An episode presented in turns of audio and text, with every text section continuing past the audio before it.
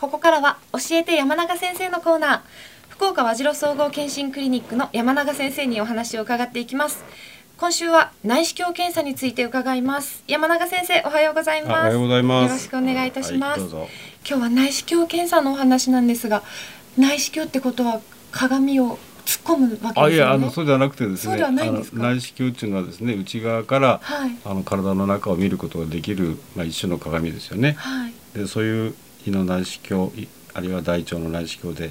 直接胃の中に機械を入れてですね、はい、見ていきますけどね。まあ分かりやすく言うと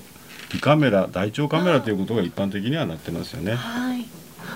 カメラを飲んであれが中で撮影してくるんですね。そうですね。痛くないんですか？あのそうですね。あの当然その喉を通りますから、はい、反射してウエッとなったり、ある人によってはちょっと痛かったりしますんで。当然初めは全焼って言いましてね、はい、少し喉を麻酔したりあのそういうことはしますね。そうですね、はい、ということはこのえカメラ内視鏡では胃の検査ができる、うん、だからまず食道を取っていきますからね、はい、食道の病気があるかないかを見て次に胃の中に入っていって、えー、胃の中の病気がないか、それからまあ、十二指腸の入り口ぐらいまで見てですね、はい、そこにも病気がないかを見ていきますけどね。だけどまああの胃の内視鏡、まあ、胃カメラですね。あのそれの一番の目的はやっぱり食道がん胃がんの、まあ、早期の段階で見つけられない誰でしょうかということになりますよね。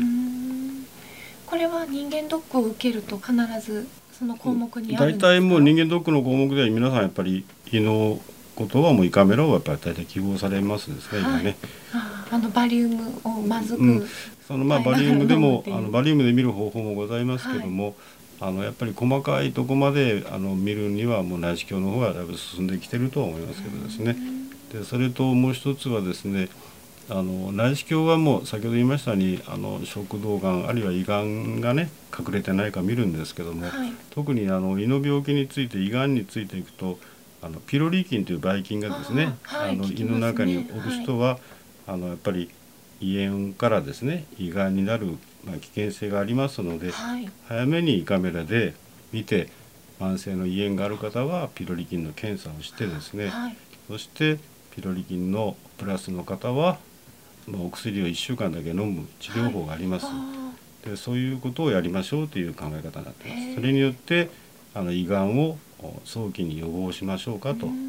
でこれがですね去年の2月からですねまずあの前提としては胃カメラを受けて胃炎がある方はピロリ菌の検査と治療はあの保険の対象になってきましたね。そうなんです、ね、うん、それでやっぱり今はあ極力皆さんに胃カメラをしましょうというふうに言ってます。でそれによってやっぱり早期で見つかれば治療があのできますからですね。はい